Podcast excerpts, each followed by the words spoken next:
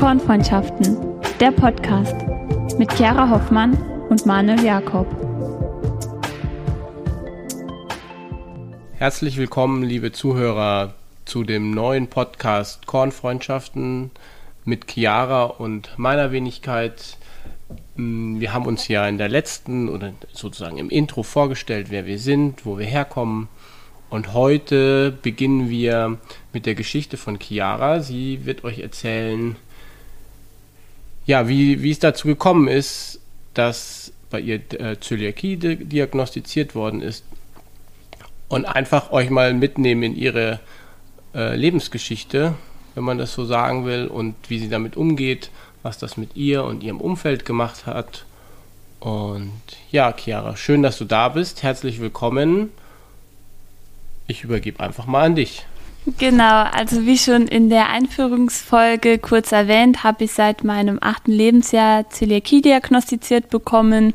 Und es hat sich bei mir so geäußert, dass ich als kleines Kind immer häufiger und später dann auch immer regelmäßigere Bauchschmerzen hatte und wir aufgrund den Bauchschmerzen dann auch öfters bei meinem Kinderarzt waren, der dann verschiedene Bluttests durchgeführt hat und anhand meinen Blutergebnissen, insbesondere an den Entzündungswerten, hat man gesehen, dass die relativ ausgeprägt und relativ hoch waren.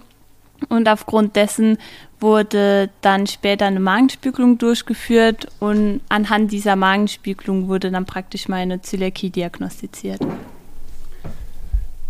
Ja, das ist ja so ein, so ein, so ein Thema grundsätzlich, gell? Die Magenspiegelung oder auch die Darmspiegelung ist ein, ein zentrales, ähm, nicht Mittel, aber eine zentrale Vorgehensweise, um gerade chronische Erkrankungen im, im Darmbereich äh, festzustellen. Das ist ja nicht so ohne. Also ich kenne das, ich habe schon zwei Darmspiegelungen hinter mir, weil das Thema Darm auch bei mir eine Rolle spielt. Da erzähle ich dann in der nächsten Folge drüber das ist ja schon ein massiver Eingriff. Erzähl doch mal ähm, für alle diejenigen, die das Glück hatten, sowas noch nicht über sich ergehen zu lassen. Ja, genau. Also es ist auf jeden Fall nicht ohne. Ich hatte jetzt auch schon insgesamt vier bis fünf Magenspiegelungen in meinem Leben gehabt, die letzte vor einem Jahr ungefähr. Und damals war es als Kind bei mir so gewesen oder ist es allgemein bei mir so, dass es halt die Möglichkeit gibt, dass man die Magenspiegelung halt im wachen Zustand miterlebt oder es die Möglichkeit auch besteht, von einer Vollnarkose beziehungsweise so ein Schlafmittel zu bekommen. Ich hatte mit acht Jahren dann auch ein Schlafmittel bekommen, eine Narkose, wo man dann praktisch während diesem Eingriff, während der Untersuchung schläft. Und das sieht wie folgt aus, dass dann praktisch so ein kleiner, dünner Schlauch durch deine Speiseröhre geführt wird bis hin zum Zwölffingerdarm, dort wo man praktisch auch die Zöliakie diagnostizieren kann. Und im Zwölffingerdarm wird dann ein gewisses Teil von Gewebe entnommen und das wird dann anschließend im Labor untersucht. Ja, bei der Darmspiegelung ist es ja dann im Grunde genau andersherum. Ähm, ja, Narkose ist auf jeden Fall äh, die bessere Variante, ja, oder? Definitiv. Ja, genau. Auch ähm, wenn das jetzt hier vielleicht nicht das normalste Gespräch ist, aber ähm, es gibt ja, so wie ich das erfahren habe oder so wie ich das erlebe, mehr Menschen, die an, an Problemen oder Probleme mit, den, mit dem Darm haben oder mit der Verdauung etc., als, als glaube ich, wir uns so vorstellen. Das liegt ja mitunter an der Ernährung und die Art und Weise, wie wir uns ernähren, welche Produkte wir zu uns nehmen. Das ist ja für dich ein ganz, ja, wie soll man sagen, täglich prägendes Thema. Genau. Wie, wie gehst du denn damit um? Was, was hast du denn zum Beispiel heute schon gegessen oder was wird es heute noch geben bei dir? Ja, also heute sind wir noch auf einen Geburtstag eingeladen, beziehungsweise ich bin noch auf einen Geburtstag eingeladen. Und das ist vielleicht auch ein gutes Beispiel, vielleicht mal so alltäglich den Tagesablauf dann zu erwähnen. Also ähm, meistens Frühstück oder so. Also mittlerweile gibt es ja so viele glutenfreie Produkte, dass man praktisch sagen kann, das, was es alles glutenhaltig gibt, gibt es halt auch glutenfrei und das, was man halt nicht glutenfrei im Supermarkt zu kaufen bekommt, backe ich oder koche ich dann meistens mit natürlichen frischen Zutaten selbst. Und dann gab es zum Frühstück ähm, ganz normal Brot ähm, mit Belag dann praktisch und noch etwas Obst. Okay, also da ist man schon relativ weit mit den Produkten, genau. gell? Da kann man eigentlich sich total glücklich schätzen, dass ja, ja wir so eine äh, ja, weit entwickelte ähm, Lebensmittelproduktion haben. Jetzt ist es ja so, äh, Chiara, gell, dass du ähm, nicht nur eine Unverträglichkeit hast, sondern auch ein, also eine ganz starke Form, ausgeprägte Form der Zöliakie. Das heißt, du, so wie ich das äh, erfahren habe, in der Zeit, in der wir uns jetzt schon treffen und uns kennengelernt haben, dass du, ähm, dass bei dir schon Mühe an Mehl oder an Gluten reicht, dass das bei dir zu starken äh, Verstimmungen führt. Kann man das so sagen? Ja, genau. Also selbst kleinste Spuren von Gluten führen praktisch dazu, dass es einem schlecht geht. Und jetzt, wenn du einkaufen gehst, dann kannst du nicht einfach nur drauf achten oder dann ist das ja nicht so, dass du dann sagst, okay, ich kaufe einfach keine getreidehaltigen ähm, Lebensmittel, sondern das ist ja schon ein bisschen komplizierter als gedacht. Ja, also man geht auch, oder viele gehen auch immer davon aus, dass beispielsweise Gluten nur jetzt in Bäckereien vorhanden ist, beziehungsweise halt allgemeinen Backwaren und Nudeln beispielsweise. Aber Gluten ist halt in so viel mehr drin, wie halt auch beispielsweise nur Lebensmittel. Also bei mir sieht so ein Einkauf, also viele denken immer, dass so ein Einkauf dann viel mehr Zeit bei mir in Anspruch nimmt, wie jetzt, wenn man einfach normal intuitiv einkaufen geht.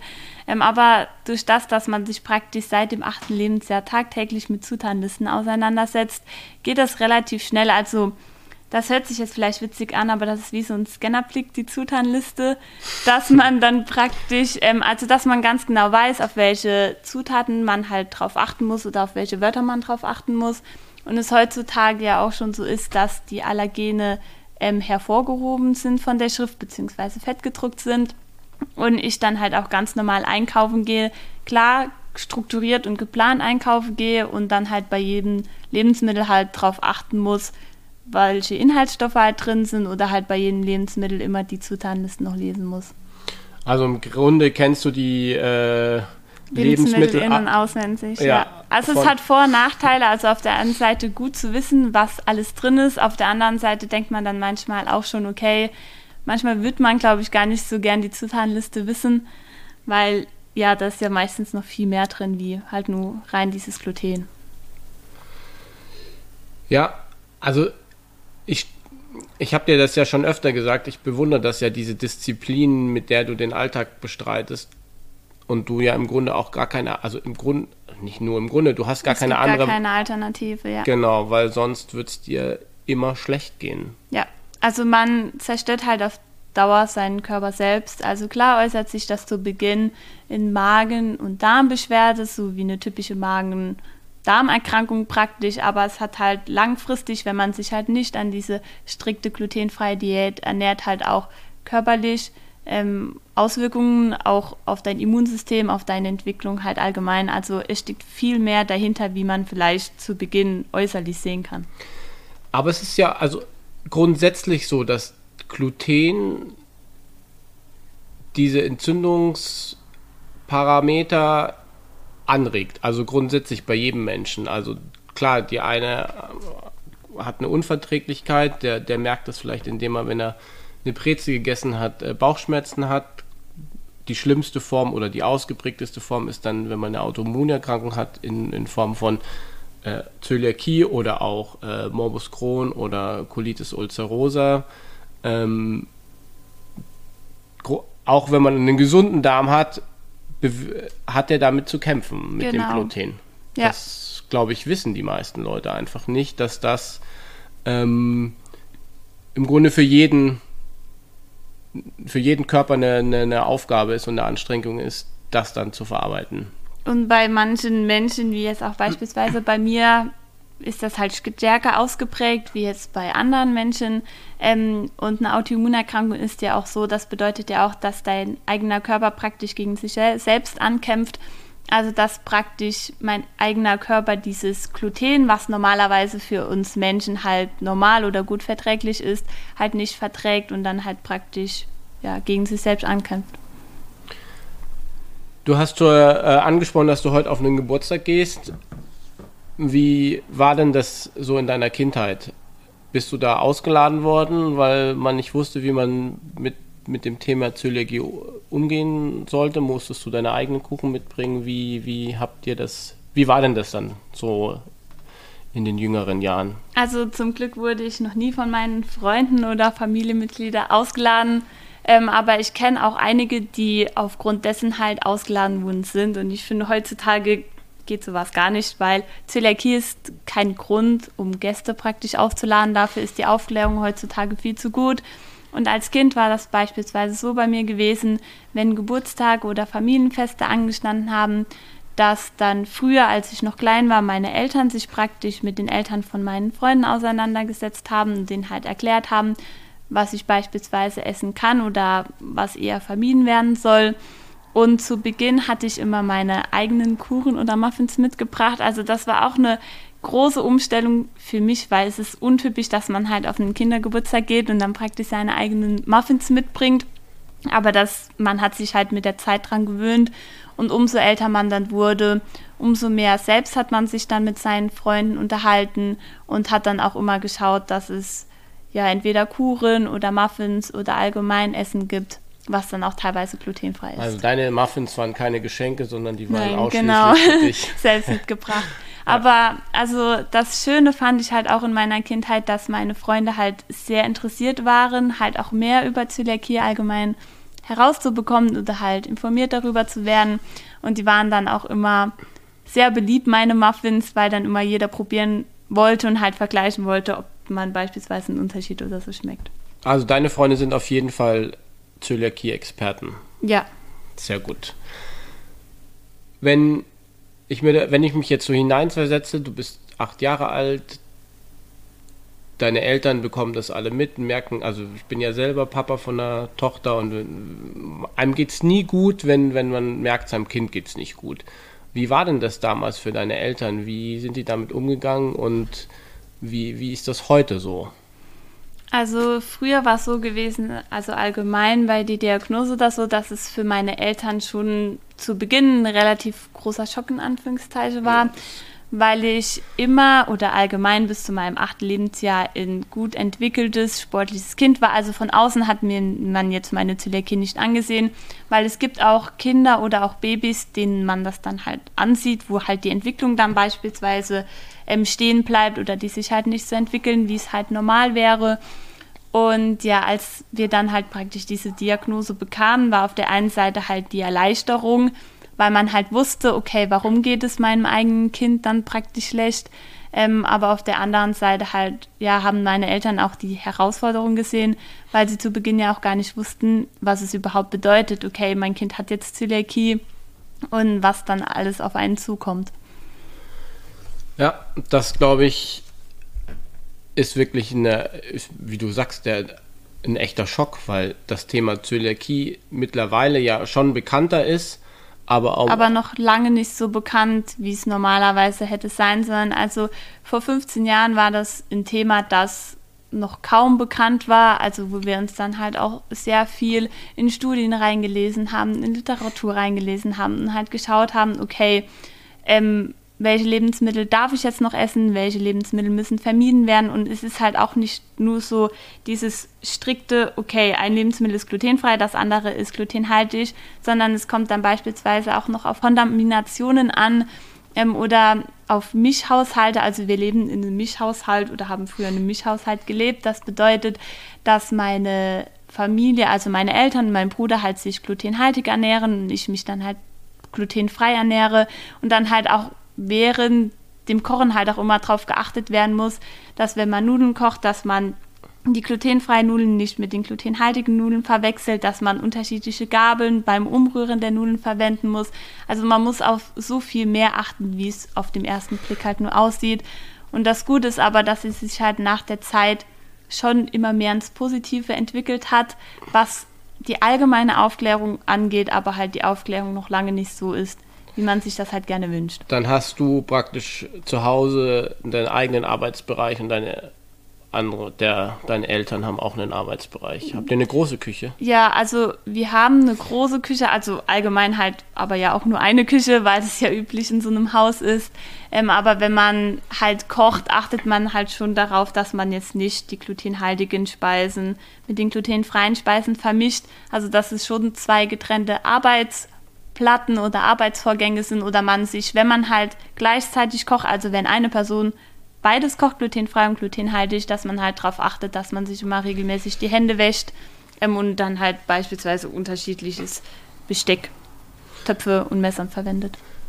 Ich habe damals, als wir begonnen haben mit dem Bruder Jakob, äh, meinen Bäcker gefragt, ob er nicht auch mal glutenfreies Brot backen kann ähm, oder glutenfreie Burger Buns und er hat gesagt, das ist absolut nicht möglich. Da bräuchte man eigene Räumlichkeiten, ähm, die komplett eine eigene Schleuse, das müsste alles in sich sozusagen ein Kreislauf sein.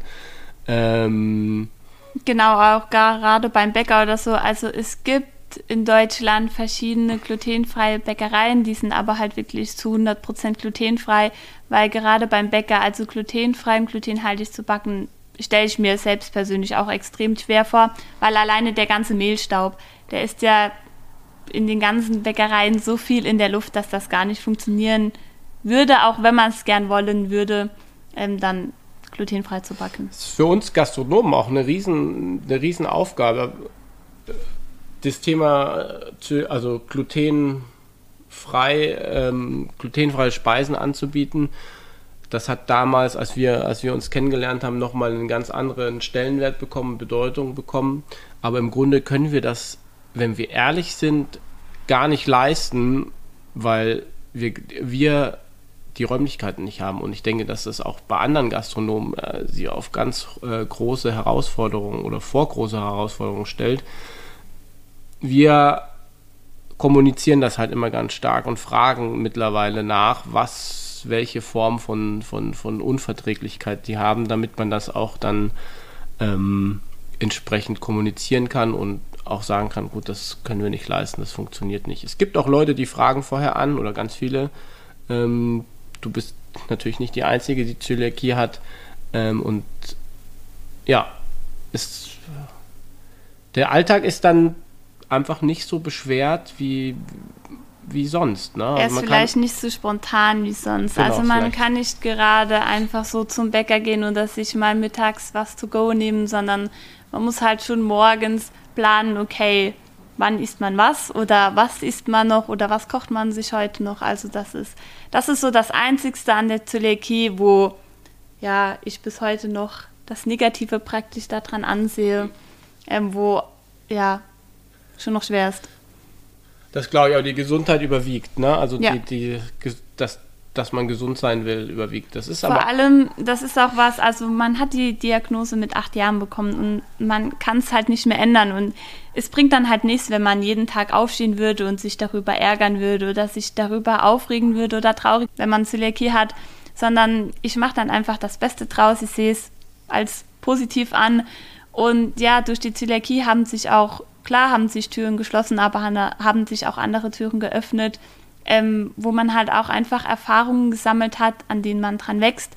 Der Charakter verändert sich, man wird stärker und meistert das halt alles viel anders oder auch teilweise viel selbstständiger, wie wenn man jetzt, also wie wenn ich jetzt vielleicht keine Zöliakie bekommen hätte. Und ja. Das ist schon spannend. Ähm, und beeindruckend. Also ich, wie gesagt, ich ziehe wirklich den Hut vor dir und von deiner Disziplin. Ich kann das äh, immer nur wieder betonen, weil ich selber nicht immer so diszipliniert wäre oder bin. Ähm, wobei ich auch nicht weiß, wenn ich das so in dieser Form hätte, ob ich das dann, dann bleibt einem ja gar ja, nichts anderes. Also man nach. braucht auch diese gewisse Disziplin, weil sonst wird es einem selbst schlecht gehen und das möchte man ja selbst gar nicht. Also ja. Gesundheit ist das Allerwichtigste und ich möchte halt auch, dass es mir und auch meinem Körper halt gut geht. Und dann, ja. ist es halt praktisch logisch und selbstverständlich für mich, dass ich mich halt tagtäglich dran halte. Aber gerade so, man beschäftigt sich halt tagtäglich mit der Situation. Alleine, wenn man schon einkaufen geht, wenn man dann an leckeren Kuchen oder so vorbeiläuft, wird man halt schon gerne mal zugreifen oder probieren, aber das geht halt nicht. Ja, das, das glaube ich, kann jeder nachvollziehen und fühlt er mit Sicherheit auch mit. Und deswegen vielleicht so eine kleine Empfehlung. Wohin fährst du ganz regelmäßig, um dieses Bedürfnis zu stillen? Also ich fahre gerne in die Isabella Bäckerei, also das ist allgemein eine Patisserie und Bäckerei in einem. Die hat verschiedene Standorte in Deutschland und das ist wirklich eine Bäckerei, die bietet zu 100% glutenfreie Produkte, teilweise auch laktosefrei, vieles auch vegan an, also sehr gesund noch dazu. Ähm, es hat halt seinen Preis, also die Produkte, also allgemein glutenfreie Produkte sind ja generell etwas teurer. Aber die Bäckerei hat halt schon ihren Preis, aber berechtigt. Also es ist sehr lecker und einfach dieses Gefühl, man geht in eine Bäckerei, wo halt man alles essen kann, das ist ein absoluter Traum. Also sozusagen eine absolute Empfehlung für jeden, der genau. sich mit dem Thema beschäftigt oder beschäftigen muss. Also jeder, der Zöliakie hat oder halt sich allgemein glutenfrei ernährt, der sollte definitiv da mal hingehen. Und das nochmal den Namen von der Bäckerei? Die Isabella Patisserie heißt sie. Wunderbar. Die wollen wir unbedingt auch mal in unserem Podcast einladen. Ähm, die weiß nur noch nichts von ihrem ja. Glück. genau.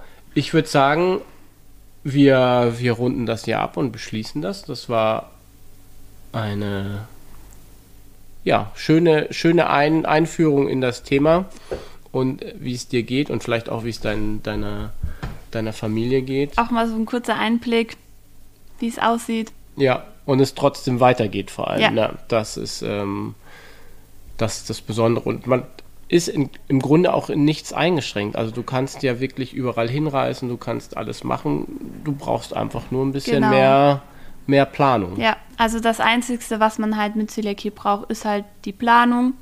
Ähm, aber ansonsten macht man alles ganz normal. Also ich habe mich auch, wie die Diagnose dann bekam, habe ich mich auch ganz normal weiterentwickelt. Also ansonsten bin ich kerngesund ähm, und man muss halt nur auf ja, die Lebensmittel oder auf die Ernährung achten, aber ansonsten kann ich auch alles ganz normal machen. Ja, ja, ich kann das nur bestätigen, sonst würden wir nicht hier sitzen. ja.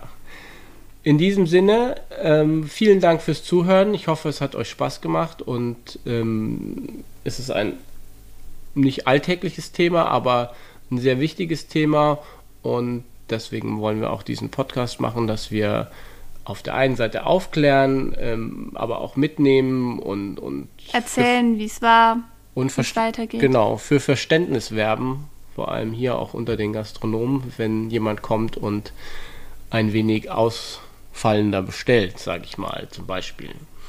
In diesem Sinne eine gute Zeit und bis zum nächsten Mal.